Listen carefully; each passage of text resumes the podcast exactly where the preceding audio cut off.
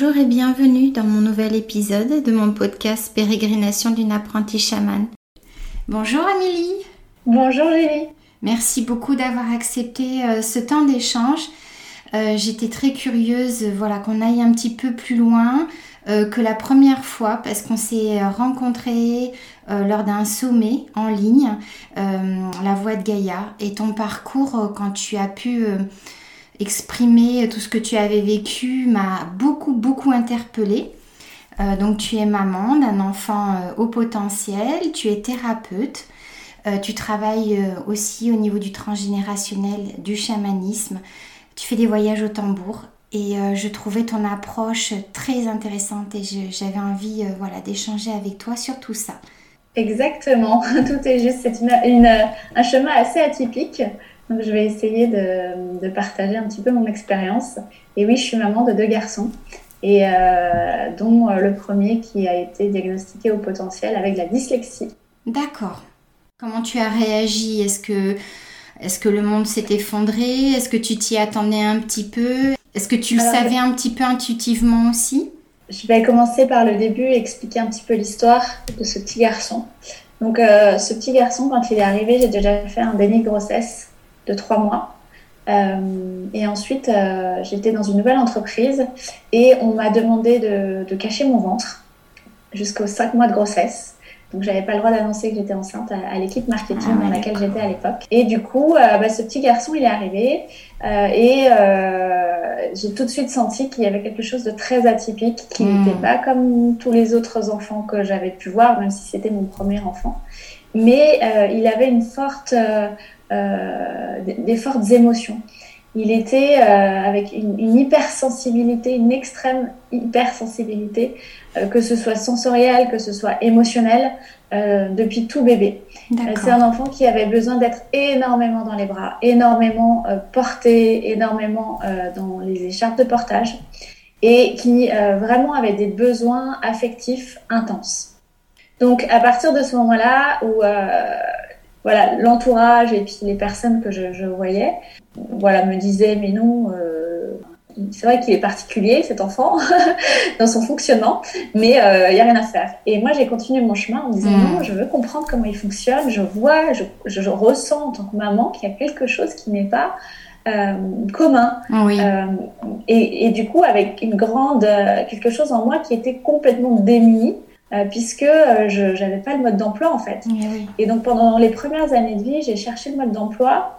Euh, après mon, mon, congé maternité, je suis retournée, dans mon entreprise, ils m'ont pas redonné mon poste, ce qui m'a permis finalement de changer et de devenir assistante maternelle, donc de rester avec mon fils, mais aussi d'accueillir d'autres enfants qui m'ont permis de comprendre, mieux comprendre mon fils et de continuer à me dire mais non, il y a quelque chose de particulier dans son fonctionnement. Et après, à partir de là, ben, en fait, j'ai commencé à me renseigner sur, ben, sur ce que c'est euh, l'hypersensibilité, sur ce que, ce que c'est les enfants atypiques, le haut potentiel. Et du coup, j'ai commencé à mettre en place euh, ben, des choses qui le rassuraient. Mhm. et, accueillir en fait sa sensibilité, accueillir sa, son émotion. Euh, parce que rien qu'une simple étiquette, il partait, donc de vêtements, hein, il mhm. partait en, en, vrille parce que en crise émotionnelle, c'était trop douloureux pour lui en, mhm. fait, en termes de sensibilité. Euh, tout ce qui était alimentation, c'était aussi euh, euh, catastrophique parce que les odeurs, il supportait pas, il y a certaines textures, donc c'était très compliqué à gérer. Et surtout que j'étais pas du tout accompagnée parce que bah, personne ne savait trop qu'est-ce que qu'est-ce qui voilà qu'est-ce qui se passait. Donc ça c'était tout début. c'était vers quel âge à peu près? Tout ça, ça a duré de 0 à, à 6 ans. Ah oui, quand même. Et à partir de 6 ans, il y a vraiment eu un basculement quand il est arrivé à l'école primaire, mhm. euh, où euh, il y a eu voilà, d'autres choses, un autre cadre. Et là, par contre, c'est plutôt euh, l'aspect au potentiel qu'on a découvert. D'accord. J'avais déjà des intuitions comme quoi le haut potentiel était déjà là. Je l'avais pas fait tester avant et je l'ai fait tester. Il a, le diagnostic a eu lieu quand il avait ouais, 6 ans, 7 ans. D'accord mis bout à bout, en fait, j'avais bien euh, compris que cet enfant, eh ben, j'avais pas le mode d'emploi, ah euh, que ce que j'essayais d'appliquer avec ce qu'on m'avait transmis, bah, ça fonctionnait pas. En termes éducatifs, hmm. euh, en termes aussi de croyances, ça fonctionnait pas. Il fallait trouver d'autres méthodes, en fait. D'accord. Que ce soit pour gérer ses émotions, pour gérer sa sensibilité sensorielle et pour gérer aussi la construction et comment fonctionnait son cerveau. Par exemple, un exemple tout, simple, hein, bon, les écrans, bien évidemment, euh, il y en avait un petit peu, euh, mais on s'est rendu compte qu'à chaque fois qu'il était devant un écran, même si c'était que 10 minutes, et ben après, c'était une crise, mais pendant 3 heures en fait. D'accord. Et donc, le moyen que j'ai trouvé, c'est de lui donner un verre d'eau. Parce que quand l'enfant est devant un écran, il peut être entre guillemets hypnotisé. Hmm. Et quand on arrête, en fait, c'est comme si un court-circuit dans le cerveau. Et le fait de, de lui donner un verre d'eau à boire, ça va remettre le flux euh, dans le cerveau et ça va recirculer. D'accord. Et en fait, au fur et à mesure dans le quotidien, euh, on a essayé de mettre en place avec le papa des, des, aides, en fait, des soutiens qui soient individualisés et qui répondent à, à son besoin unique. Ah oui, donc tu as fait vraiment euh, un gros travail d'observation pour comprendre et pour essayer de l'accompagner, de, de l'entourer, en fait de le protéger au mieux dans son, dans son évolution, dans sa construction. Ben, en fait, l'amener à son, enfin, de répondre à son unicité. Et, oui, ça a été de longs moments, et puis bon, tout s'est pas fait en une fois, mais d'observation. J'arrêtais pas de dire, mais je comprends pas cet enfant. Et, en plus, quand il avait pas le langage, c'est encore plus compliqué. J'ai vraiment eu ce besoin de comprendre comment il fonctionnait. Mais oui, Émotionnellement, dans toutes les sphères, hein, dans toutes ses intelligences émotionnelles, mentales, euh, créatives, parce que c'est un enfant au potentiel qui a aussi une, énorme créativité. Donc on a tout de suite vu quand il faisait des dessins, il construit des, des maquettes de, de tout et n'importe quoi, de maisons, d'appareils pour construire euh, différentes choses. Il invente des machines pour euh, préserver la planète, ah pour euh, récupérer les déchets, et tout ça, par exemple, en, en, maquette miniature. Donc on a tout de suite vu aussi que là, dans le cerveau, avec l'âge qu'il avait, il y avait un truc qui collait. Qui était un décalage en décalage. Et donc c'est pour ça, à chaque fois, ça nous a mis la puce à l'oreille en disant, mais il y, a un truc, c'est pas possible. Et donc, euh, jusqu'à ce qu'on ait vraiment le diagnostic officiel qui nous pose euh, les mots de haut potentiel. Et en fait, j'ai beaucoup. Euh, donc, moi, je voulais faire le diagnostic depuis très longtemps. Le papa voulait pas. Et en fait, à partir du moment où on fait un diagnostic pour un enfant qui est au potentiel, euh, ça va pas changer la vie. Ça Ça mhm. change pas la vie. Par contre, ça change euh, dans quelque chose, il se passe quelque chose dans l'intériorité du parent. C'est comme s'il y a une phase d'acceptation à l'intérieur mhm. du parent et de, de, se dire, ben, en fait, euh, mon enfant, il, il, a ces caractéristiques-là, c'est validé. Mhm. il y a vraiment une part de, où on n'est plus dans le déni. C'est validé et du coup, on va pouvoir vraiment trouver des clés pour l'accompagner au mieux, en fait. Eh et on, ça change notre posture de parent en se disant, bah, euh, il va jamais rentrer dans le moule, dans un moule, mm. soit le nôtre, soit celui de la société, soit de l'école. Mais comment on va pouvoir faire de sa spécificité une force? Et c'est là où c'est merveilleux. Et le diagnostic, même si on sait, on savait intuitivement, mais d'avoir les mots écrits euh, sur un papier par un professionnel, ça nous a vraiment permis d'accueillir de, ou de l'accueillir encore plus tel qu'il est, dans son atypisme. Aussi peut-être au niveau de l'école, un peu plus soutenu quand même, non? Au niveau, je je sais pas, de l'équipe médicale. Est-ce qu'il a une AVS du coup? Est-ce qu'il en, a, il en a pas besoin? Non, non, par contre, il a des séances d'orthophoniste parce que euh, de ça a été enclenché aussi bah, la dyslexie. En plus, dans la période où il était en, apprentissage de lecture, il y a eu le confinement avec le Covid, donc ce qui n'a pas aidé. Mais du coup, on a mis en place des séances d'orthophonistes qui vraiment le soutiennent dans comment lui fonctionne. D'accord. Et du coup, ben, en fait, c'est euh, dans le cerveau, là aussi, c'est comme si euh, dans la société conventionnelle, on essaie de, de, de, rentrer tous, de penser de la même manière, mais quand on a ces, ces enfants-là qui sont atypiques, c'est pas possible en fait. Mm. C'est comme faire rentrer un carré euh, dans un rond, ça fonctionne mm. pas. C'est via le travail avec l'orthophoniste, ça permet vraiment d'aller encore une fois dans son unicité. Et eh oui, c'est ça. Dans comment lui fonctionne. Du coup, eh ben, dans, en lecture et en écriture, ben, ça va beaucoup mieux, mm-hmm. mais parce qu'on a trouvé la porte d'entrée pour lui. Et eh oui. On a trouvé son canal. Mais c'est quand même difficile parce que, comme tu dis, c'est son unicité. Donc, du coup, ça veut dire que le monde qu'il y a autour. C'est compliqué peut-être d'y rentrer. C'est compliqué aussi pour lui la société, je suppose, comme tu dis, parce qu'il rentre pas dans le moule. Est-ce que maintenant, avec du recul, comment tu vois euh, les choses, toi, par rapport à, à cette société qui est censée être inclusive, même si j'aime pas le terme, mais est-ce que tu penses que justement tous ces enfants, même maintenant qui deviennent des adultes, comment on peut les accompagner au mieux euh, dans des accompagnements qui sont peut-être à repenser? Alors, bien évidemment, parce que des enfants potentiels hypersensibles, euh, bah, ça, devient, ça va devenir la norme, en fait. Ça l'est de plus en plus. Notre société, en effet, euh, invite à, ce qu'on rentre dans un cadre commun, mais avec ces enfants-là, ça ne fonctionne pas. Donc, ça va créer des enfants qui sont en difficulté scolaire, hmm. mais en difficulté émotionnelle, en difficulté affective et qui ne trouveront jamais leur place. Et donc, ça va vraiment les, les couper dans leur estime d'eux-mêmes, dans l'amour de soi, euh, dans la confiance en soi. Donc la solution, je ne l'ai pas, mais en tout cas, une voie à suivre pour ces enfants-là, c'est forcément de les accompagner dans qui ils sont et au plus près de qui ils sont d'une manière unique. Mmh. Mais pour ça, on a besoin de les comprendre, déjà en tant que parents. On a besoin euh, de les comprendre en tant que professionnels de l'accompagnement.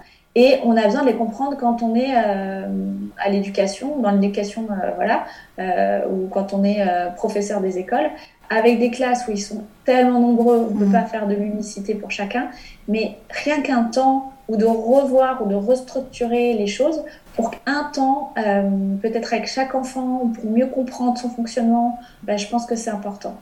Parce que après, on va les couper de, qui ils sont. Mm. Et puis, quand on est adulte, après, c'est le chemin, c'est de revenir pleinement à qui on est. Mais euh, c'est de préserver déjà ça durant l'enfance, préserver leur lumière, j'ai envie de dire, ou leur leurs caractéristiques spécifiques et parce que ça va être c'est une vraie force en fait dans le monde en tant qu'adulte et dans leur profession future en fait. C'est ces capacités-là qu'ils vont mettre en avant dans leur futur job ou mm. dans leur profession. Mais si tout a été coupé, tout a été euh, dans l'enfance, tout a été euh, mis sous le tapis, mm. ben, ça va être difficile pour eux. Parce qu'en fait, ils ont aussi une grande capacité d'adaptation et de suradaptation dans les approches que tu peux proposer ou qu'on l'on peut proposer aux parents aussi en tant que thérapeute, est-ce que c'est pas aussi de se dire euh, cet enfant il n'arrive pas dans ma vie par hasard? Est-ce que j'ai quelque chose à apprendre? Quand on parlait du transgénérationnel, tout de suite, toi tu as fait le lien. souvent quand tu quand tu communiques, tu fais le lien, hein. euh, pas que les enfants au potentiel, mais sur nos sur les choses qui sont bloquées dans notre vie avec le transgénérationnel. Et du coup là, par rapport à lui, qu'est-ce que tu as découvert? Alors, du coup, cet enfant est venu vraiment me faire euh, euh, comprendre et travailler la relation mère-enfant, puisque du coup, euh, là aussi, avec son arrivée, le grossesse, il y avait une grosse coupure dans le lien d'attachement entre lui et moi, où je n'arrivais pas à aimer cet enfant. Mmh. C'est quand même pas commun, hein, parce que voilà, normalement, une mère est, censée aimer son enfant, créer de l'amour, on attend son enfant avec, avec impatience et tout ça. Et ben moi, je n'arrivais pas à l'aimer quand il était là. Donc à partir du moment où j'ai compris que j'ai fait un déni de grossesse, je me suis dit mais pourquoi j'ai vécu ça? Et c'est à ce moment-là que je suis allée voir dans mon arbre généalogique et je suis allée étudier toute la relation mère-enfant euh, pour remonter à cette mémoire en fait, comment s'est construite la relation mère-enfant dans ma lignée et pour voir hmm. tout dysfonctionnel et aussi de me dire ah bon et ben avec ce bagage là j'aurais pas pu faire autrement. Ah oui, tu as mieux compris ce qui t'était arrivé, enfin ce qui t'était arrivé, l'expérience euh, et, et, et m'a transmis en fait. D'accord. m'a transmis en tant que et qui du coup s'est réactivé, enfin s'est activé hmm. quand je suis devenue mère pour la première fois. Oui, c'est ce que j'allais te dire pour la première fois parce qu'il y a eu un deuxième enfant, donc forcément avec le vécu et le travail que tu avais fait sur toi, j'imagine que ce deuxième n'est pas arrivé dans les mêmes conditions du coup.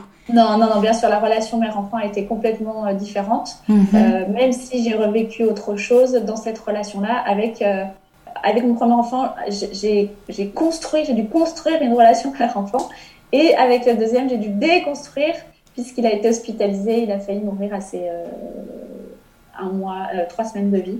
Donc voilà, j'ai encore rejoué la relation mère-enfant d'une autre manière, mhm. mais j'avais pas encore fait tout le travail en transgénérationnel. Donc là aussi, lors du deuxième enfant et de, mon vécu avec lui, j'avais pas encore compris qu'est-ce que j'étais venue expérimenter par rapport à ça et le bagage qu'on m'avait transmis. C'est seulement après mon deuxième enfant que j'ai commencé à, à, explorer plus en profondeur mon arbre généalogique et tout ça. Et qu'est-ce qui t'a mis la puce à l'oreille d'aller voir le transgénérationnel? Parce que là, ça paraît très simple, ça paraît même euh, presque logique pour, pour toi et moi, mais qu'est-ce qui t'a mis la puce à l'oreille? Parce que, comme tu dis, assistante maternelle avec des enfants, comment tu as pu te dire à un moment donné, ah bah tiens, je vais, je vais regarder mon arbre? Parce que maintenant, on en entend beaucoup parler, euh, parce que j'ai l'impression aussi qu'on est nombreux à se dire on a quelque chose qui ne nous appartient pas, qui appartient à nos ancêtres. Je sais pas, il y a, y a, quelque chose là qui est en train de se passer au niveau de la société. Mais comment toi, à l'époque, tu as su qu'il fallait que tu ailles creuser là-bas?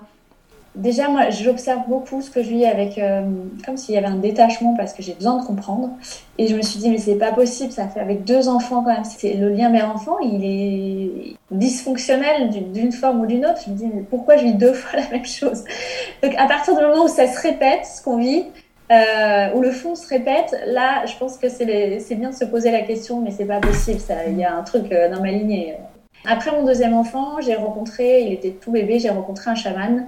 Et du coup, en fait, euh, où euh, j'ai tout l'aspect euh, tambour et chamanique qui est arrivé. Et, et où j'ai commencé à comprendre, bah tiens, il y a des ancêtres. Ah bah tiens, des choses à aller voir. et voilà. Et puis ensuite, j'ai rencontré d'autres sagesses qui m'ont encore ouvert d'autres portes, notamment sur le transgénérationnel.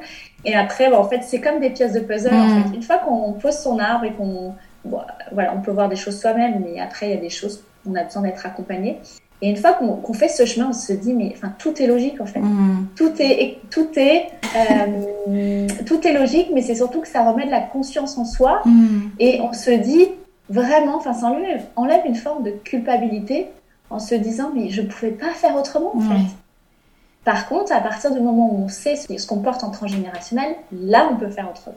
Ah oui. On peut euh, transformer les choses. Au moins, on peut créer autrement. On ne va pas effacer mmh. l'histoire, on ne va pas effacer notre arbre, mais on peut créer autrement les choses. Oui, parce qu'en travaillant sur toi, tu travailles sur ta lignée en amont et en aval. C'est-à-dire que même tout, voilà, tout le travail que tu fais, c'est aussi pour tes fils, pour leur descendance, etc.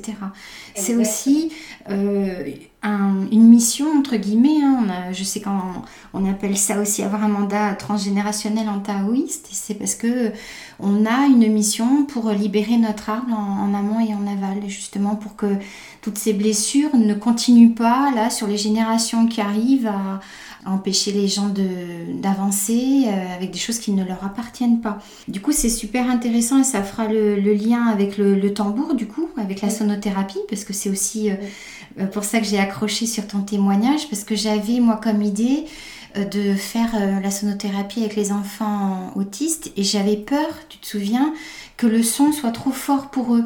Et tu m'avais vachement rassurée en me disant mais ça dépend de la peau du tambour. Donc j'aimerais bien aussi que tu nous expliques un petit peu, euh, bon, il y a eu le chaman, cette rencontre, comment tu as procédé avec le, tambour, comment lui l'a accueilli? Et qu'est-ce que tu as vu peut-être comme euh, évolution? Alors, quand euh, j'étais tellement démunie pour essayer de rassurer cet enfant, de... parce que les problèmes d'endormissement aussi, avec des mmh. enfants au potentiel hypersensible, l'endormissement, mais on a mis des années à arriver à ce qu'ils s'endorment tout seuls, même si aujourd'hui ça reste compliqué, il a 9 ans, bientôt, mais les périodes de, la petite enfance sont, ont été très complexes pour l'endormissement.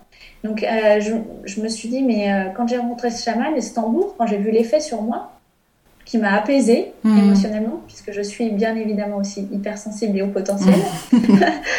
ça je l'ai pas encore dit, mais en faisant tout ce chemin avec mon enfant, en fait, j'ai aussi mieux compris qui je suis. Et eh oui. ce que l'enfant vient mettre en miroir les choses à l'intérieur du parent. Mm. Donc moi aussi, ça m'a permis de prendre conscience de mon hypersensibilité, de mon fonctionnement de mon cerveau et d'en faire une vraie force aujourd'hui. Euh, mais parce que dans l'enfance, bah, je l'avais beaucoup subi et, mon fils est mm. venu me rappeler euh, et m'aider moi-même aussi à, mieux comprendre comment je fonctionne. Donc, j'ai cherché des outils, j'ai cherché des thérapeutes, j'ai essayé plein, plein, plein, plein de techniques aussi, parce que j'avais besoin euh, d'aide en fait euh, pour euh, l'endormir, pour l'apaiser, pour le sécuriser, pour le comprendre. Et jusqu'à ce que je rencontre ce chaman, j'ai vu les effets du tambour sur moi et je me suis dit mais il faut que je le mette au service des mm. enfants et notamment mon fils. Donc du coup j'ai acheté un tambour et en fait je l'endormais au tambour. Ah ouais. Le soir je l'endormais au tambour. À, quel âge c'était ça quand tu as commencé à l'endormissement au tambour? Il avait 4 ans. D'accord. Voilà, je l'endormais au tambour, après on a acheté des bols chantants. Et vraiment, en fait, ça apaise, euh, parce que ça met le mm. cerveau en état méditatif. Mm. Et donc, ça apaise l'enfant euh, pour qu'il puisse euh, lâcher, en fait. Le problème des potentiels, c'est qu'il lâche pas. Le cerveau est toujours, toujours en train de, travailler. Donc, voilà pour le tambour. Et ensuite, à partir de là, ben, je me suis lancée dans les accompagnements où j'ai commencé par des ateliers par enfants au son du tambour chamanique et avec d'autres instruments pour justement euh, ouvrir les consciences chez les parents en disant mais regardez avec tous ces mmh. enfants atypiques, et eh ben la sonothérapie les aide à mieux se concentrer, à gérer les émotions, à mieux s'endormir. Et à partir de là, on a lancé des ateliers euh, fabrication tambour chamanique pour les enfants et ensuite pour les adultes d'une manière générale. Et c'est ça qui est merveilleux, c'est encore une fois sur mon chemin, c'est parce que je suis devenue mère avec mon fils que j'ai fait mmh. tout un chemin intérieur que ensuite j'ai pu le mettre au service des autres. D'accord. Et au niveau des parents, tu as été accueillie comment? Parce que ça peut faire un peu peur quand on parle de chamanisme et de tambour. Est-ce que ça a été bien accueilli? Voilà, comment ça s'est passé tout ça Parce que tu sors de la norme là, pour le coup, tu vas dans des, dans des mondes et des, des cultures qui ne nous appartiennent pas parce qu'elles sont aussi anciennes. Et pourtant, Dieu sait que là, on se rend bien compte que la médecine et tous les accompagnements euh, sont en train, on est en train d'épuiser euh, tout ce qui peut fonctionner. Et est-ce qu'il ne faut pas justement aller chercher dans des anciennes traditions comme le chamanisme? Exactement. Alors au départ, il faut, se replacer, c'était en 2017 hein, quand j'ai commencé ça. Ouais. C'est 2018. Donc euh, l'ouverture sur euh, ces sagesses-là n'était pas comme aujourd'hui. Là, il y a une grande accélération depuis ces dernières années. Et bah, au départ, c'était vraiment avec les enfants, c'était sous forme ludique. Donc il y avait je racontais des histoires avec les sons, euh, donc ça a été plutôt bien accueilli. Et puis après, bah, ça, les parents se sont rendus compte que ça leur faisait du bien. donc euh, bah, en fait, ils ont eux-mêmes fabriqué leur tambour, euh, continué à explorer ce chemin-là. Et après, je suis même intervenue dans des crèches et dans des relais d'assistants maternels, en fait, régulièrement, avec tous ces instruments. Et à chaque fois, les, les retours que j'avais, bah, c'était que les enfants étaient beaucoup plus apaisés. Ah et que les après-midi, quand, après les séances où je passais, enfin, je passais dans les crèches, les enfants, ils dormaient beaucoup mieux, euh, c'était mmh. beaucoup plus calme voilà, c'était aussi les observations euh, dans des milieux où bah, force, amener un tambour chamanique n'est pas forcément commun. Mhm. Mais euh, les enfants ne mentent pas, et surtout pas les tout petits. Mhm. Donc ils ont bien vu les effets et, l'éveil, parce que quand je faisais les séances, il y avait vraiment un éveil chez l'enfant qui était merveilleux, mhm. de joie, de découverte et d'apaisement, vraiment. Ah, ça, ça, ça donne vachement envie, tout ce que tu racontes. En plus, tu dégages une telle énergie. Et je me dis, mais comment on peut encore se passer de ce type d'accompagnement Même, tu vois, les, temps méditatifs à l'école, quand on voit tous ces enfants hein, qui, sont, qui ont encore des soucis de concentration, avec tout ce qu'on a vécu avec le confinement, le port du masque. Après, je sais qu'on ne peut pas non plus révolutionner euh, tout le système éducatif, mais il y a quand même des choses à, aller creuser de, de ce côté-là. Oui, je pense qu'il y a beaucoup de l'éducation, enfin le, système scolaire n'a pas du tout évolué avec nos enfants, ou très peu. Euh, et euh, il y aura énormément de choses et de travail à faire. Maintenant, euh, est-ce qu'il est prêt? Je suis pas sûre. Hmm. Mais ce qui est important, je pense, c'est que déjà en tant que parent ou en tant qu'accompagnant à l'extérieur de l'école, on puisse proposer ce genre d'activité et on puisse proposer ce genre ou ce type d'accompagnement pour ouvrir les consciences. Hmm. Et l'enfant, il se construit pas que à l'école. Hein il se construit aussi dans le foyer avec les parents et avec les autres personnes qu'il rencontre. Et du coup, déjà à l'extérieur de l'école, d'apporter une autre vision, c'est déjà important. Ouais, super. Maintenant, bien évidemment, dans un monde idéal, euh, tout ça, voilà, selon notre réalité, euh, ça pourrait faire partie de l'école. Mais un jour, peut-être. C'est ce que j'allais te demander, la vision de, ta vision de l'avenir par rapport à, à ces enfants au potentiel ou pas que Comment tu vois les choses, toi, se profiler un petit peu? Est-ce que déjà, tu, tu le dis toi-même, il y a quand même eu une évolution là depuis quelques temps euh, dans les pratiques, dans les éveils, euh, quand même pas mal de parents qui cherchent des solutions annexes. Comment tu vois les choses, toi, euh, sur les périodes qui arrivent là? Alors ces enfants donc atypiques, ils, nous remettent complètement en question nos principes éducatifs de base. Donc les, les vieux modèles, ils fonctionnent pas avec eux.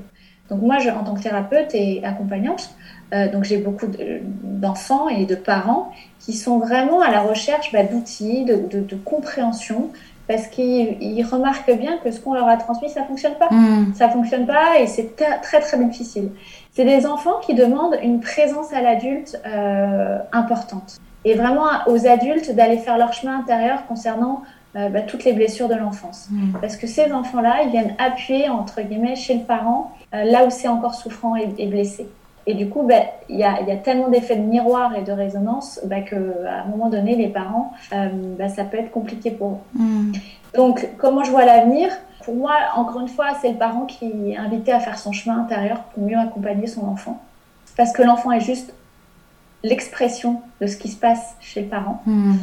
Maintenant, dans le milieu scolaire, bah, c'est de créer des écoles différentes, alternatives, ou de, créer des groupes de travail au sein même de l'école pour essayer par des petites choses déjà de transformer la vision, de transformer ou d'ouvrir à une nouvelle réalité euh, pour essayer de mieux comprendre ses enfants. Mais dans des classes où ils sont 30, forcément c'est difficile. Mmh. Donc il y aurait énormément de choses à faire. Il y a un chantier énorme et qui peut être tellement, euh, j'ai envie de dire, euh, inspirant et, et contributif mais sinon, si ça fonctionne pas dans le milieu actuel, bah, c'est de, de, trouver d'autres manières en fait. Hmm. Après, c'est de se faire connaître aussi auprès des familles, par rapport aux associations. Hmm. Surtout, voilà, les associations, les parents qui connaissent pas ces accompagnements, d'autres, de, de, nouvelles solutions un peu atypiques. Mais j'entends cette idée, effectivement, d'aller à la source, à l'école, à la crèche, est-ce que notre société va être assez ouverte? Mais c'est pourquoi pas, assez à réfléchir. Disons que euh, ça va pas être demain. Hmm. C'est de s'inspirer aussi euh, avec ce qui existe déjà hein, dans les hmm. pays euh, comme la, Suède et en Scandinavie. Ils ont complètement une autre approche de l'enfant et d'écoute hmm. de l'enfant. Alors ça, commence timidement dans certains endroits, mais vraiment de s'inspirer parce qu'ils ont, ils ont, je sais pas moi, ils ont 200 ans d'avance par rapport à nous dans l'approche de l'enfant et de s'inspirer de ces modèles qui fonctionnent et pour pouvoir créer euh, ou accompagner autrement nos enfants à rester eux-mêmes en fait. Mm. Et c'est ça qui est le plus important aussi en grandissant, et c'est ça qu'on cherche, euh, beaucoup d'entre nous recherchent, qui on est. Donc, si on préserve qui on est quand on est déjà enfant, et eh ben, il y aura tout ça moins à faire quand on est adulte. Même à l'école conventionnelle, on peut mettre en place des toutes petites choses déjà, toutes petites, euh, même avec le nombre d'élèves, mais avec le son, avec du yoga, avec la mm. méditation, avec la philosophie mm. euh, pour les enfants. Il y a plein de choses à faire. Et mais, sans forcément tout déstructurer mm. euh, d'un coup, parce que euh, Rome ne s'est pas fait en un jour, comme on dit, mais déjà d'introduire des petites choses en fait. Et, et je garde espoir en fait, et puis espérance dans, dans, un nouveau monde et un nouvel accompagnement pour, accompagnement pour nos enfants. Mais c'est ça qui va aider justement, c'est des rencontres comme ça, des témoignages comme le tien, euh, et puis peut-être qu'il y a des personnes qui sont un peu isolées, qui osent pas. Et en entendant euh, le, témoignage d'aujourd'hui, ben, ça va peut-être se dire, ben oui, on peut, on peut changer les choses pour après ne pas avoir des adultes en souffrance, euh, tout ce qu'on voit, le décrochage scolaire, le harcèlement, la, la dépression. Enfin, voilà, peut-être qu'en étant beaucoup plus enveloppant et, et compréhensif au début, essayer de, bien observer, on aura moins de, j'allais dire, de dégâts en sortie. Mais bon, après, comme tu dis, oui, il faut, il faut y croire, il faut avoir de l'espoir de pouvoir euh, éveiller les consciences, faire émerger des nouvelles euh, solutions pour peut-être déconstruire aussi cette euh, société quand même. oui, exactement. Est-ce que tu as envie d'ajouter quelque chose? Écoute, non, je pense que j'ai tout dit. Merci infiniment.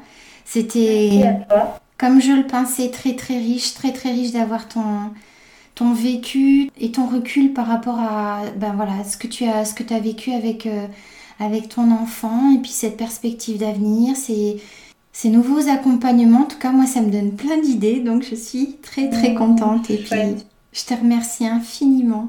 Avec joie. Merci à toi.